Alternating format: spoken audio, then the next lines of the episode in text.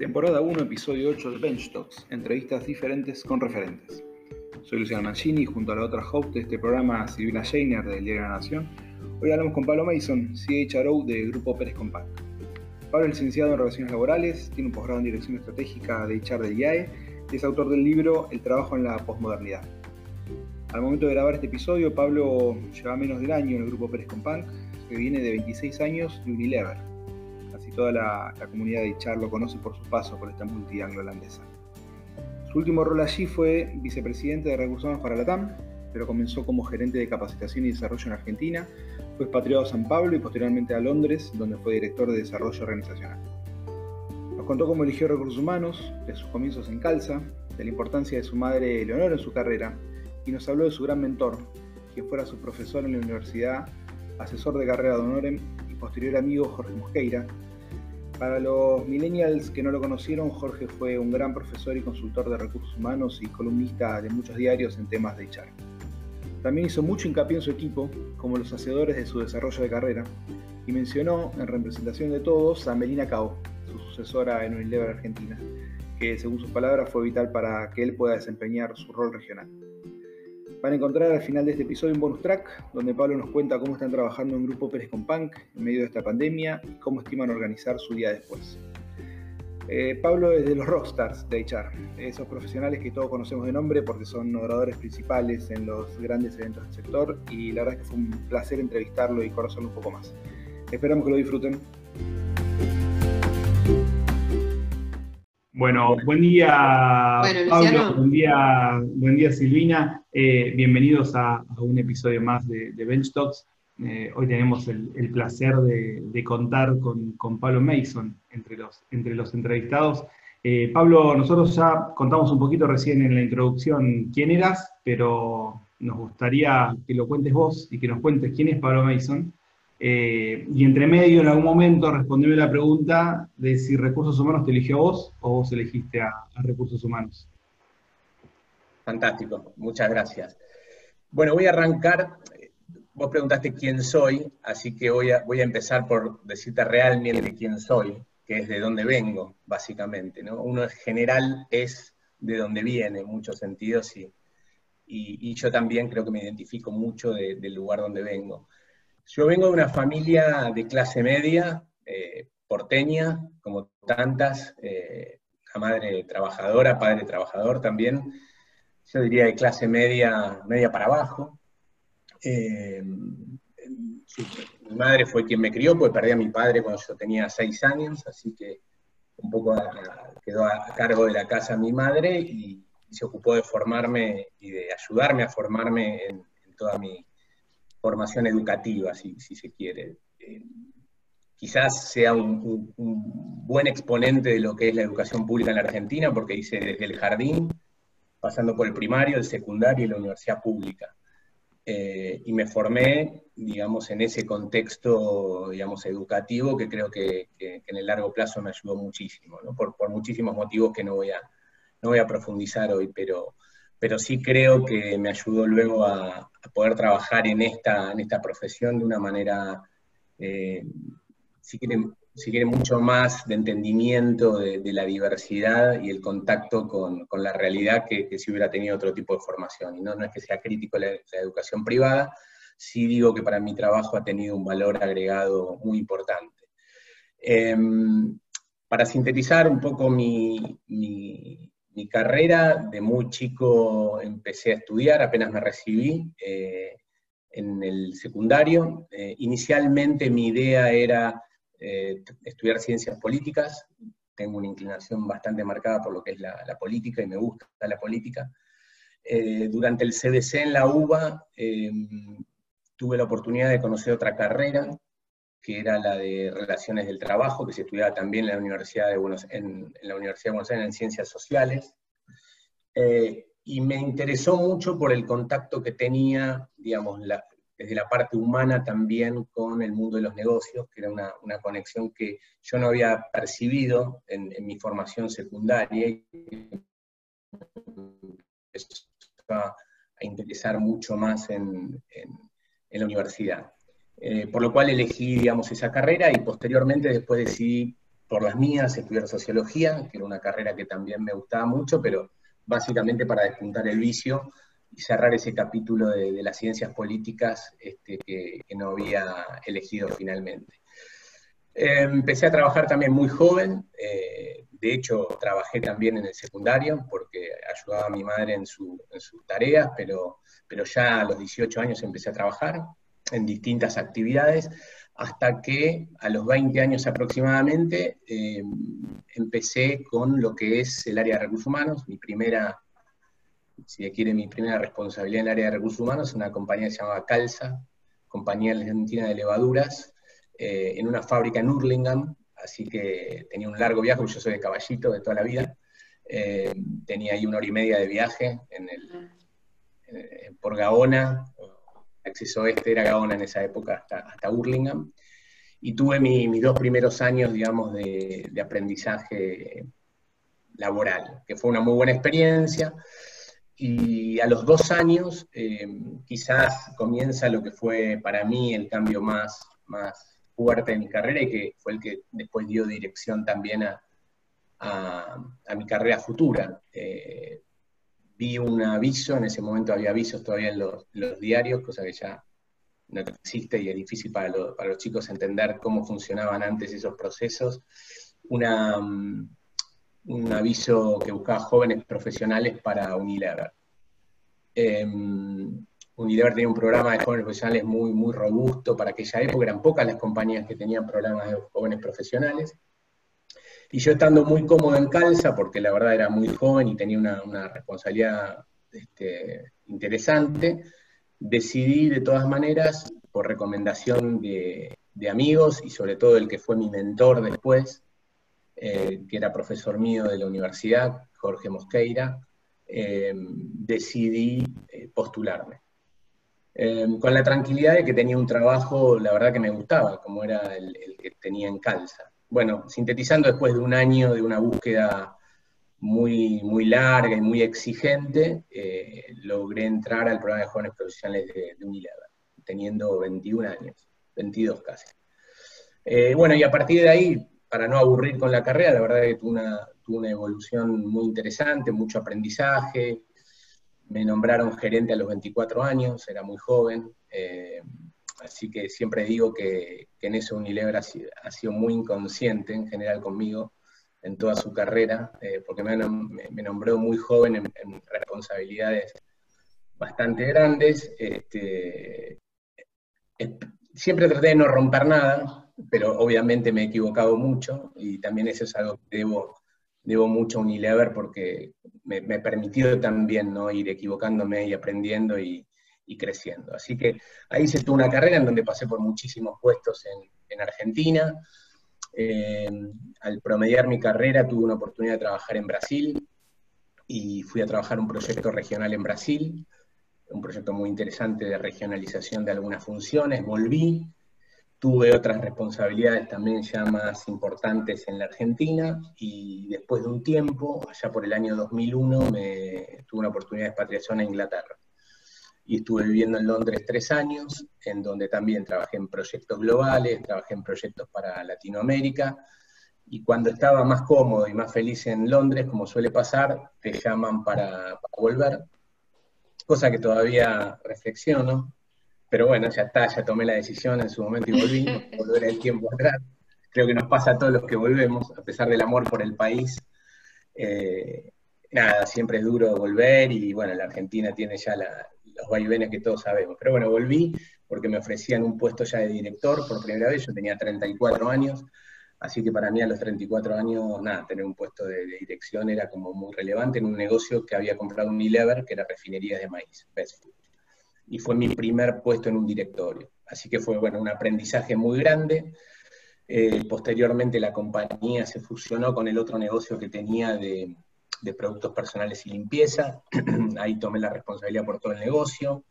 Y después fui expandiendo responsabilidades en todo el Cono Sur eh, y finalmente para toda Latinoamérica. Eh, allá por el año 2012 aproximadamente, me dieron la responsabilidad por Latinoamérica, una región que para Unilever es realmente importante, porque tiene una proporción de facturación muy grande para el resto del mundo, para lo que tradicionalmente tiene Latinoamérica. Son 32.000 personas, desde México hasta, hasta Buenos Aires, eh, son como 10 países en donde, bueno, obviamente eh, el impacto para Unilever, como les decía antes, es, relevante. Así que bueno, esa fue una experiencia fantástica porque bueno, tuve que interactuar con países, cultura, gente, aprender muchísimo, viajar más de lo que me hubiera gustado también. Eh, pero la verdad que lo disfruté mucho y fue de alguna manera el punto este, más importante de mi carrera dentro, dentro de Unilever y fue un, muy buen aprendizaje. Y ya el año pasado, después de bueno, 26, 27 años en Unilever, eh, me surgió una oportunidad que yo no la tenía prevista, porque la verdad estaba, estaba cómodo en Unilever. Quizás el problema que tenía en Unilever era que ya después de siete años en, la posición que tenía, el próximo paso era irse de nuevo al exterior, eh, a vivir al exterior y ya por razones familiares ya no iba a poder eh, irme. Tengo hijos más grandes, eh, ya hicieron su base acá en la Argentina y obviamente no, no me iba a poder ir. Así que la verdad que surgió una muy buena propuesta del, grupo Pérez Compán para hacerme cargo de todo lo que es la función de recursos humanos para el grupo, que está compuesto por cinco compañías muy grandes. Y la verdad que se alinearon los planetas en el sentido de tener una buena propuesta profesional, económica y de desafío y de desarrollo profesional. Y bueno, con muchas dudas y también con mucha tristeza, eh, tomé la decisión de, irme de Unilever. Eh, obviamente me costó muchísimo la decisión, no fue para nada fácil. Pero bueno, después de 26, 27 años creía que era un buen momento personal también para tener experiencias diferentes, una empresa con accionistas este, locales, tener que interactuar con accionistas era un buen desafío también que yo nunca había tenido. Eh, un grupo que también está en un proceso de transformación muy grande y que obviamente me sedujo también desde ese lugar, de todo el proceso de transformación que hay que hacer tanto en el grupo como en recursos humanos. Y bueno, tomé la decisión y hace menos de un año que estoy eh, en el grupo Pérez Compán. Así que espero no haber aburrido y haber sido muy largo, pero ese es un poco un resumen de, ah, mi. Sacudiste, sacudiste el tablero cuando, cuando decidiste irte de, Unilever y, hacer el cambio. Eh, yo que por ahí estoy mucho en contacto con, colegas de, recursos humanos y, en el mundo de, de, HR, eh, fue un Pablo Mason se fue a Unilever. Sí, sí. para mí fue igual, ¿eh? Pero, pero si, si Pablo tiene, tiene eh, jabón en polvo en la sangre, tiene, tiene detergente en la sangre, o sea, eh, ¿cómo que se fue a Unilever? entonces fue, fue, medio un, golpe para los que, incluso para la gente que no te conocía, que te tenía de nombre. así que me imagino que para vos también habrá sido un cambio después de tantos años. Sí, sí, de hecho yo sigo teniendo jabón en polvo en la, sangre. ¿eh? Este, creo que lo voy a tener toda la vida porque... Lleva mucho tiempo que se vaya. Sí, sí, es una empresa a la cual adoro, tengo amigos, este, la despedida fue alucinante, digamos, de, Unilever y, la verdad que todo lo que tengo para Unilever es que disfruté, fui feliz, la pasé bien, aprendí todo, me dieron, como te decía al principio, la posibilidad de aprender y realmente equivocarme mucho. Eh, pero bueno, también sentí que después de tantos años, y sobre todo siete años ya en la última posición, que era la de Latinoamérica, había empezado a entrar un poco en la zona de confort, ¿no? Y, yo, digamos, a los, me fui a los 47 años de Unilever, sentía que también el cambio más tarde hubiera sido más complicado, ¿no? Eh, en el sentido de que si yo me iba en cuatro o cinco años más, después ya mi carrera, digamos, mi nivel de energía, etcétera, iba a ser diferente. Entonces me pareció un momento adecuado, con una propuesta súper interesante para salir de esa zona de confort y, bueno, aprender otras cosas nuevas como las que estoy aprendiendo, ¿no? Pero obviamente con... A veces uno, a veces uno vive esto como como si fuera un matrimonio, yo muchas veces pongo este ejemplo, es como un matrimonio de muchos años que vos estás muy contento y la querés muchísimo, pero ya estás demasiado cómodo. Entonces, este, entrar en una relación nueva implica que vos te tengas que volver a arreglar, a bajar de peso, a, estar como mucho más, este, no sé, es como un aprendizaje enorme. Y bueno, estás metido en esto. Hace unos minutos vos mencionaste a Jorge Mosqueira, eh, que fue un, un profesor tuyo, y fue colega mío en La Nación, un personaje, un tipo muy, muy querible. ¿Qué cosas este, te dio él o te, te, habilitó y otras cosas de otras personas a lo largo de todos estos años de carrera? O sea, ¿qué gente fue importante? ¿Te dio algo que fue un antes y un después para tu carrera? Bueno, eh, quizás empiece por Jorge, ya que lo, mencionaste. Eh, Jorge para mí fue de alguna manera un mentor, no de alguna manera, fue un mentor. Eh, él me conoció cuando yo era muy joven, estaba estudiando en la, facultad, eh, él fue profesor mío en, la UBA, y, desde el primer día que lo conocí me ayudó también a darle una perspectiva distinta a la, profesión que yo estaba estudiando.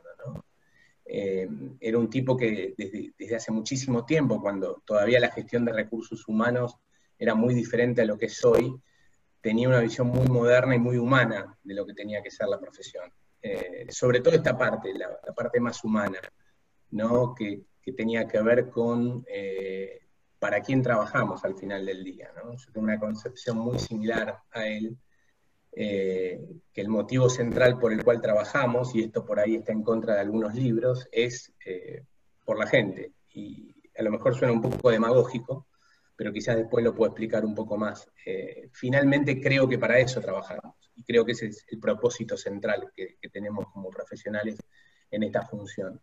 Y en ese sentido, Jorge fue un tipo muy iluminador para mí. Y por otro lado, fue un tipo que me empujó mucho a, como decía antes, salir de la zona de confort.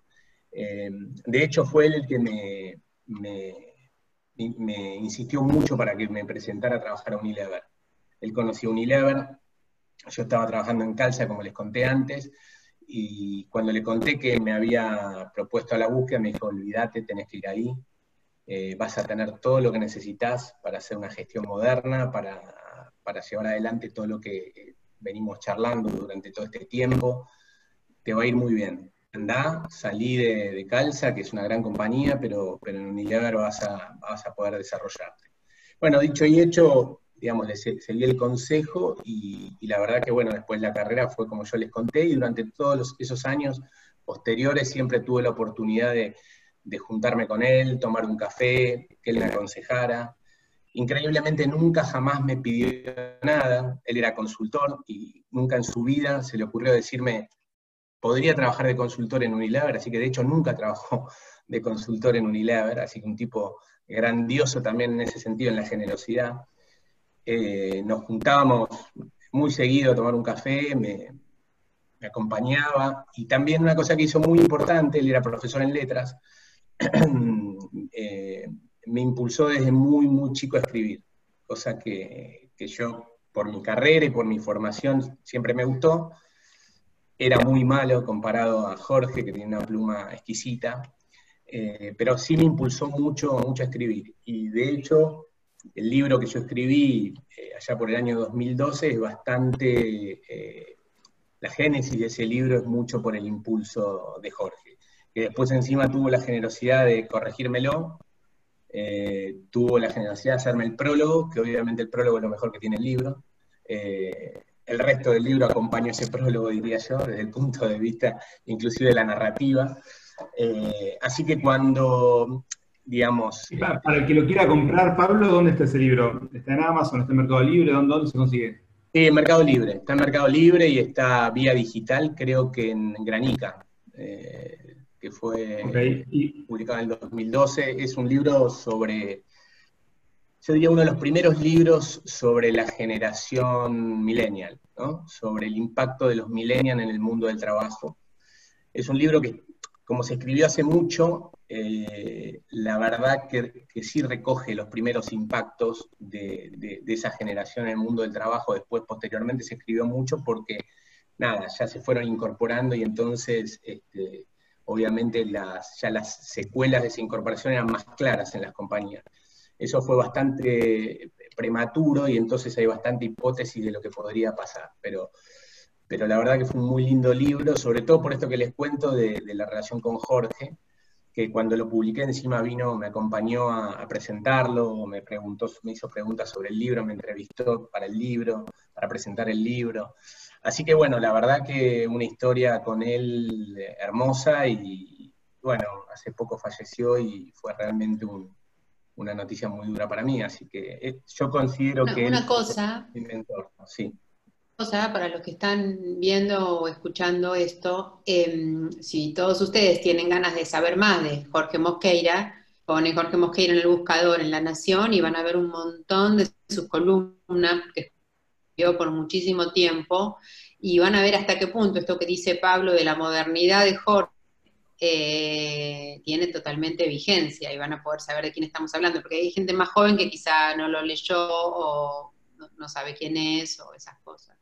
Y, Pablo, y, además de Jorge, ¿qué otras personas este, recordás como personas que te abrieron la cabeza de alguna manera, o fueron muy generosas, o simplemente estuvieron ahí para mostrarte algo?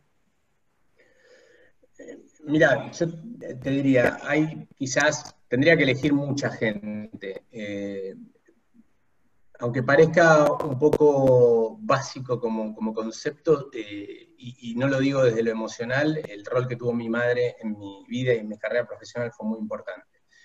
Eh, yo les contaba un poco que esa primera etapa, digamos, de mi vida fue difícil en el sentido de que ella estaba a cargo de, la casa y, el concepto, digamos, del desafío y el concepto de digamos, no, primero sobreprotegerme, para una madre, digamos, este, viuda de, hijo único, con hijo único podría haber sido el modelo perfecto.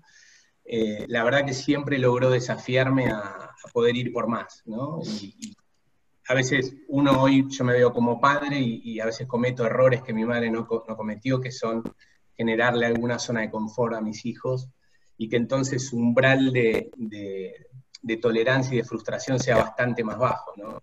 Mi madre creo que logró encontrar ese equilibrio que es difícil encontrar para los padres, que es en darte, en todo lo que te podía dar, pero a la vez desafiarte para que fueras por más, y, digamos, exigirte en el buen sentido de la palabra, ¿no? e impulsarte también, ¿no? generarte ese motor propio para, bueno, estudiar, sabe que puedes estudiar, que te puede ir bien, estudiar idiomas, que te va a ir bien, estudie francés, inglés, mucho más porque ella me impulsó que por mi propio, si se quiere, este, por mi propia decisión.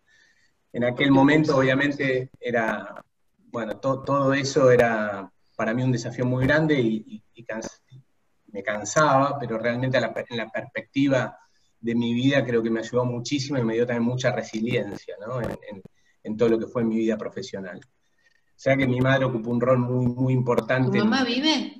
Sí, sí, sí, de hecho la tengo acá por la cuarentena. Este, em, y, ¿Cómo se llama? Leonor, Leonor. Este, así que bueno, Leonor jugó un papel muy importante en, mi formación profesional y también un poco en mi visión de la relación con la gente, eh, en, esta, en, esta, en esta profesión es tan importante, ¿no? Esta idea del respeto por el otro, de poder escuchar, de poder relacionarte de un lugar, este, si querés, de, humildad. Es decir, ese formato de, vida y de, si se quiere, de crianza, creo que me ayudó mucho en mi profesión. Y después, por último, y, tampoco es una visión demagógica, sino que es muy concreta, eh, el equipo de trabajo que tuve. El equipo de trabajo que tuve durante toda mi vida profesional en Unilever fue diría yo, la base de, que me haya ido relativamente bien. Eh, tuve equipos de gente fantástica, en muchos casos gente mucho mejor que yo, eh, en, muchos sentidos, y, bueno, eso creo que de alguna manera eh, logró este, llevarme a un lugar bastante más lejos del que yo hubiera imaginado. podría nombrar a mil personas, pero por ejemplo, en el último puesto que tuve en Latinoamérica, yo estando basado en Argentina, eh, tenía también bastantes responsabilidades por Argentina. Y, tuve una persona que trabajó conmigo, que es la directora de recursos humanos para Argentina de Unilever, que es Melina Cao, que, logró hacerse cargo de toda la complejidad que tenía Argentina para que yo pudiera dedicarme mucho a Latinoamérica. y Pudiera enfocarme en todos los problemas y en, y en la demanda que tenía de Latinoamérica y realmente con muchísima generosidad manejó Argentina casi conmigo este, de lejos, digamos, ¿no? Y por ahí aconsejándola o acompañándola, pero siendo muy joven se hizo cargo y me dio a mí la posibilidad de que me focalizara en Latinoamérica y hiciera muchas cosas en Latinoamérica. Por ejemplo, sin ella ocupándose de Argentina como se ocupó, yo no podría haber hecho lo que hice en Latinoamérica. Solo un ejemplo de, tantos otros que, obviamente son un poco el secreto de, no me gusta decir éxito, odio la, palabra éxito, pero sí si quieren del suceso profesional que pude haber tenido. Pablo, en todos estos años, en esta hermosa disciplina, en esta área que son los recursos humanos, ¿qué escuchaste en su momento, que eran verdades reveladas, que eran cosas que vos tenías que sí o sí aplicar para ser un buen profesional, y que hoy cuando las escuchás, ves o, las volvés a ver escritas en un libro viejo, decís, no, por favor, esto no funciona más, esto no, esto no se tiene que aplicar. ¿Qué cosas recordás?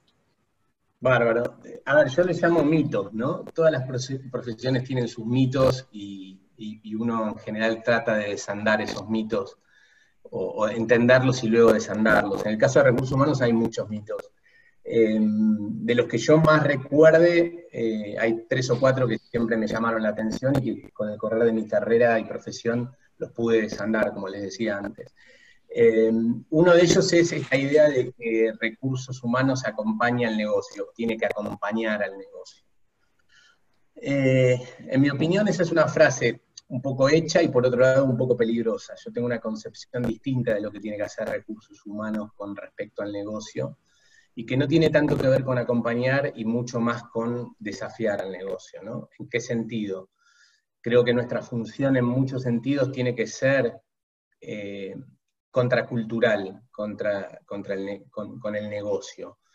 ¿Por qué? Bueno, porque entiendo que también las compañías cambian, los negocios cambian y las organizaciones cambian cuando uno tiene una perspectiva quizás diferente a lo que es el, el statu quo, digamos, de un negocio, ¿no? Y, en ese sentido yo creo, y, en mi vida profesional me ha ocurrido que, que en un sentido, por supuesto, que uno acompaña un negocio en el día a día, pero también es importante desafiarlo ese negocio, ¿no? Y cuando uno ve que en el negocio se están tomando decisiones, ya sea de organización, de cultura, que no son las adecuadas, poder desafiarlo y poder cuestionarlo en el buen sentido de la palabra.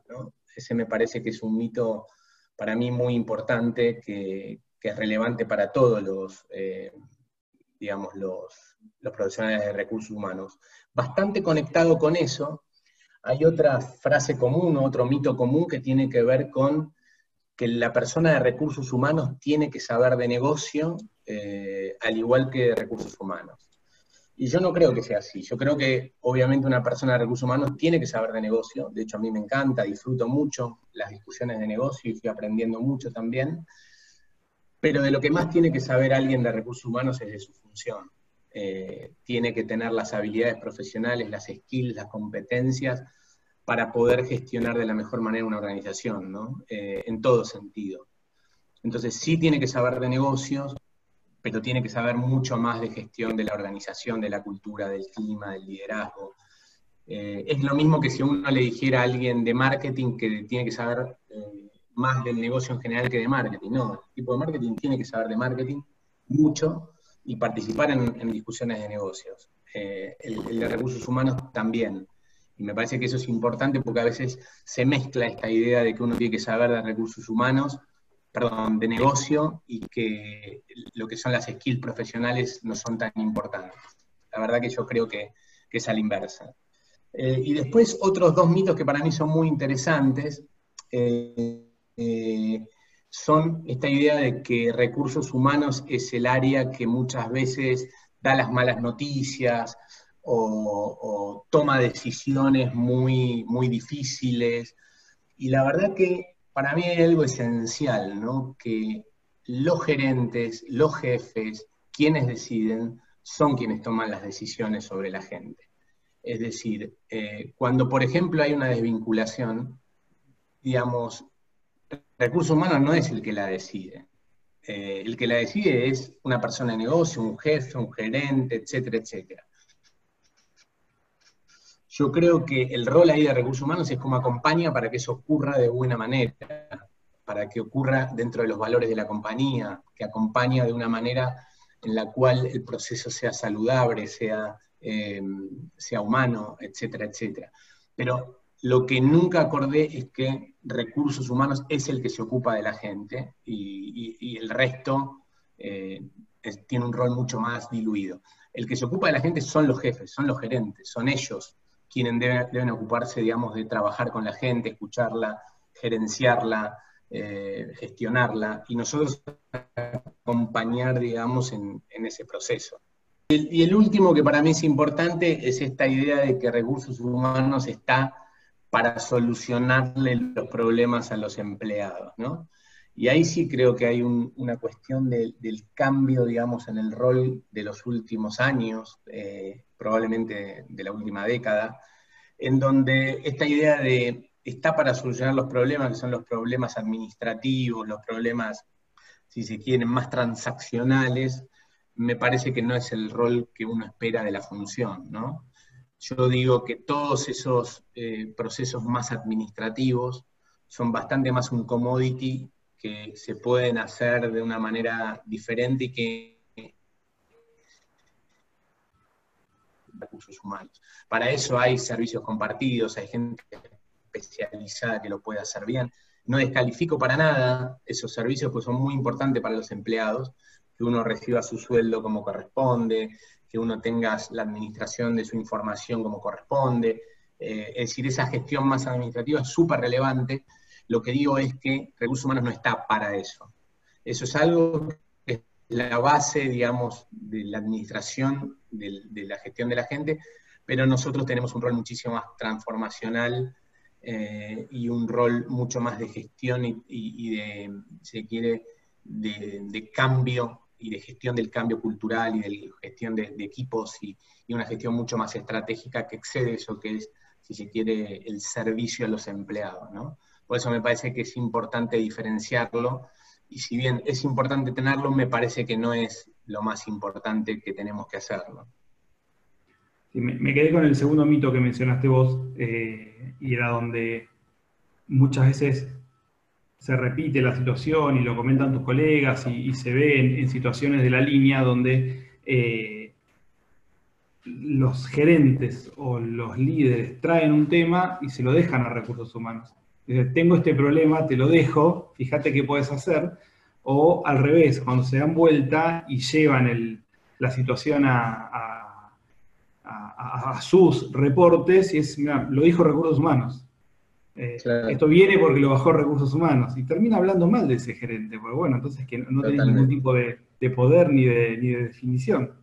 Totalmente de acuerdo. Yo te diría, la síntesis para mí es, el, rol nuestro es que los gerentes y los jefes hagan el trabajo que tienen que hacer. Es decir, que cada persona que tiene gente a cargo lo haga de la mejor manera posible, pero que lo haga, no hacerlo nosotros, digamos, ¿no? Es acompañar al líder a poder ocuparse de su gente con todo lo bueno y malo que tiene, porque cuando uno lidera tiene que dar decisiones buenas, malas, regulares, tiene que tomar decisiones feas, tiene que tomar decisiones lindas, etc. Pero que el líder lo haga es el trabajo esencial que tenemos nosotros, no hacerlo por él. Y ese me parece es un cambio paradigmático muy fuerte que, venimos viviendo hace tiempo. Pablo, y, te, voy a hacer trabajar un poquito ahora, eh, pues quería más de lo que ya, la verdad que sos un, entrevistado que, comparte mucho y está, está bueno. Eh, ¿Nos querés contar alguno o algunos, si, ya que estás te, aprovechamos y nos contás más, eh, casos que, de gestión que vos consideres que hayan sido un, éxito? Recién decías que no te gustaba mucho la palabra éxito, pero que, que hayan tenido muy buenos resultados, si querés y algunos o algunos que no hayan tenido tan buenos resultados?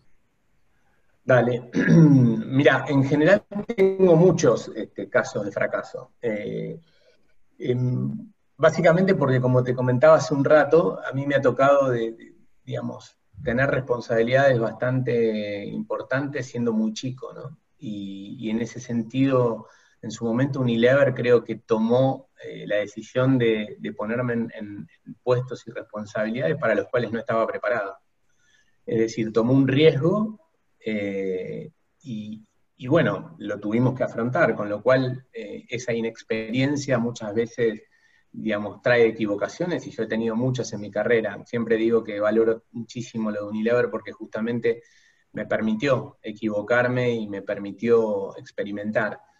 Eh, de los muchos que he tenido, quizás el que más me acuerdo siempre es, un caso y es una anécdota mi primera eh, reunión de comité ejecutivo, de directorio, em, empezamos a trabajar en la idea de, la construcción de un equipo nuevo. Era un equipo bastante nuevo. Em, y, lo que dijimos es, bueno, vamos a desarrollar una plataforma de, de equipo de alto rendimiento. Para eso, con todo este comité ejecutivo, con todo este directorio, vamos a tener que pedir feedback, como se hace normalmente, feedback a todo el mundo, a nuestros reportes, entre nosotros como pares, a nuestro jefe, a la gente, digamos, de otros niveles, para entender cómo nos perciben, cómo nos están percibiendo como equipo y a partir de esos gaps, bueno, crear un plan de acción para mejorar esos gaps. Es un trabajo que se hace normalmente con los equipos. Y me pasó que, bueno, hice todo ese relevamiento, ustedes imagínense, yo era muy, muy joven, muy chico, también con mucha, mucha energía y con muchas ganas de cambiar las cosas y de, de transformar también lo que era ese negocio, ese equipo y llevamos a cabo la primera reunión de, trabajo en equipo justamente con la información que yo tenía relevada, que habíamos relevado con ese feedback múltiple. En ese feedback, feedback múltiple había información bastante dura inicial para que, el que era el CEO en ese momento, o el gerente general, digamos, en ese momento. En información crítica, él también estaba hace poco, tenía alguna información positiva, pero alguna que era bastante eh, sensible y, bastante crítica, ¿no? Entonces, bueno, obviamente con, la inexperiencia por un lado y con las ganas de cambiar por el otro, y de, cambiar las cosas por el otro, me acuerdo que, digamos, llevamos adelante una reunión de, de team building y lo primero que tuve que hacer era justamente compartir la información que había salido de ese feedback. Y la información, como les decía antes, era bastante dura y encima tenía como quotes, tenía como comentarios directos de la gente sobre esa persona. Yo cometí varios errores ahí. El primer error es no haber preparado al que era en ese momento el CEO eh, para la reunión, contándole cómo venía esa información y cómo la podíamos procesar y compartir. La segunda es también eh, no preparar la reunión de la manera adecuada para transmitir ese feedback. Y la tercera en sí misma es cómo lo transmití.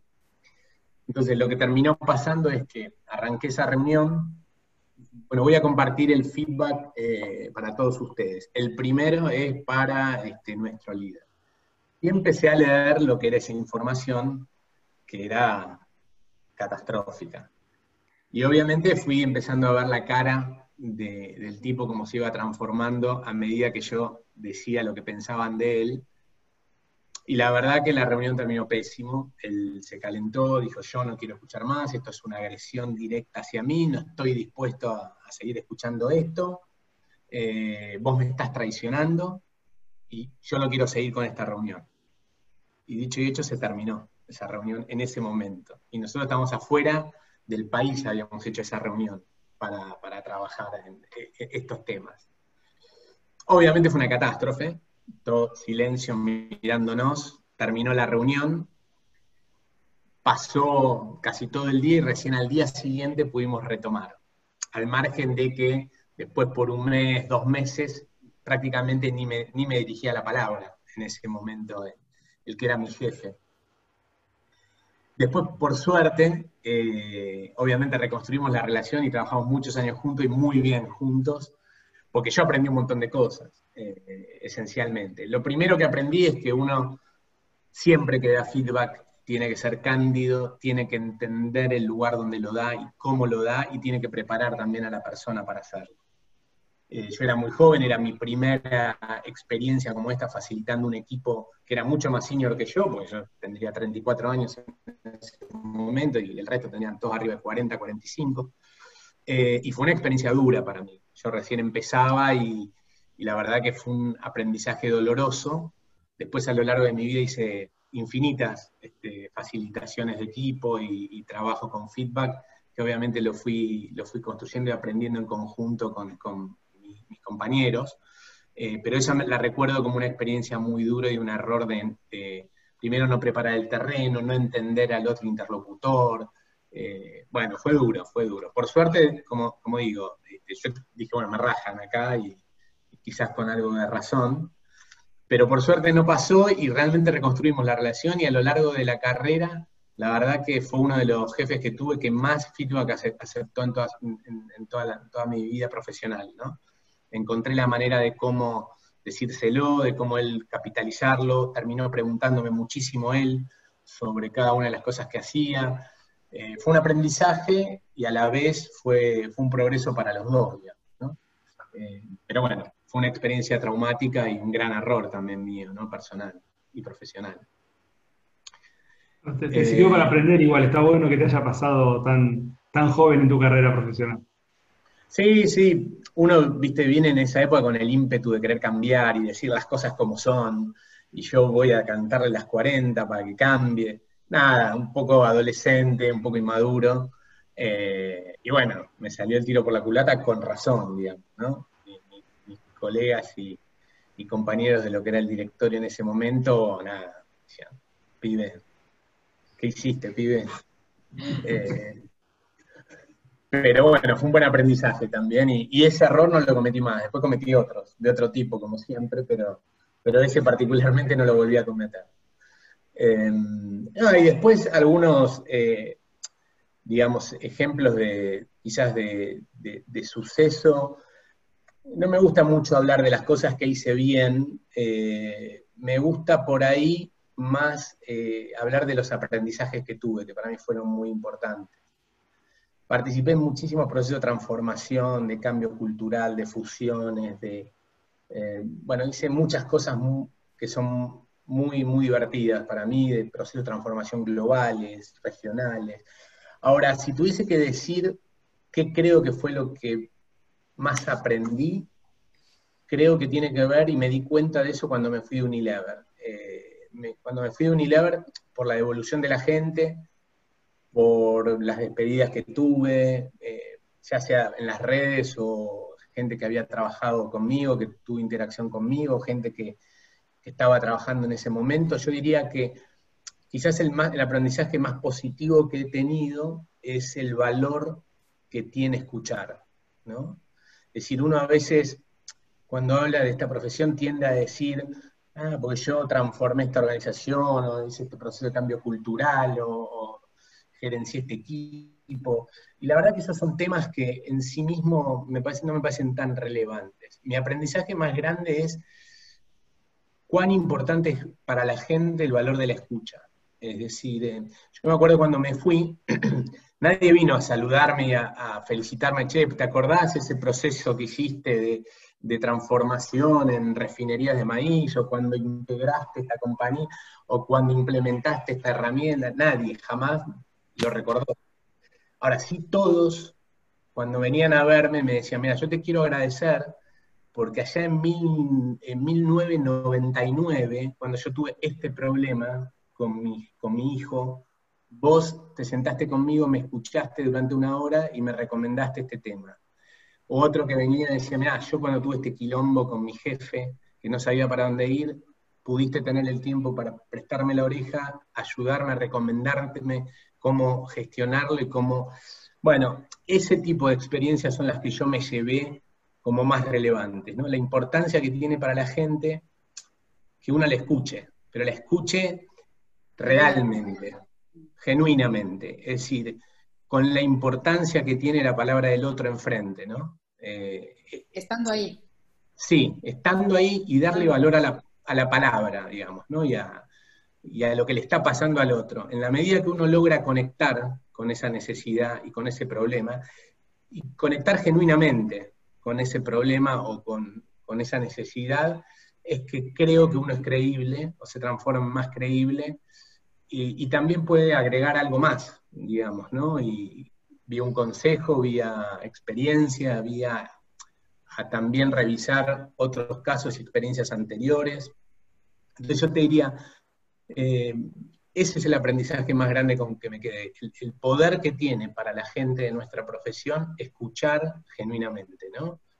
y dar espacio para escuchar realmente, que es algo que a veces lo olvidamos y nos perdemos, ¿no? Y nos perdemos en lo que es la gestión, las herramientas, bueno, cómo vamos a implementar eh, este, la transformación digital o la evaluación, el modelo de gestión de talento. Y finalmente nos convertimos más en técnicos, digamos, de la gestión y nos desconectamos de lo que para mí la gente valora más, que es justamente cómo uno conecta humanamente con el otro, escucha y logra generar un momento que sea relevante para el otro, ¿no? y, significativo, digamos, para la otra persona. Y eso me cayó la ficha muchísimo cuando me fui a Unilever, porque de nuevo, de la cantidad infinita que tuve de gente que me llamó, me escribió, me, eh, ya sea en las redes o personalmente o en las despedidas, todo el mundo lo que más valoraba era, era eso, que para mí, yo personalmente no lo tenía percibido tan alto, digamos, ¿no? Como tan relevante. Por eso fue un súper aprendizaje también eh, ese momento de, de salida de Unilever.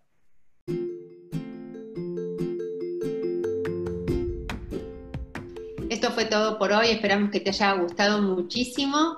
Esto fue Bench Talks, entrevistas diferentes con referentes. Si querés saber más de todo lo que hace Bench Club, podés seguirnos en LinkedIn, en arroba Bench Club, y también podés buscarnos en Instagram y en Facebook en Bench Club Latam. Bueno, entonces este, te dejamos con todos nuestros otros podcasts para que sigas disfrutando estas hermosísimas charlas con los referentes de recursos humanos.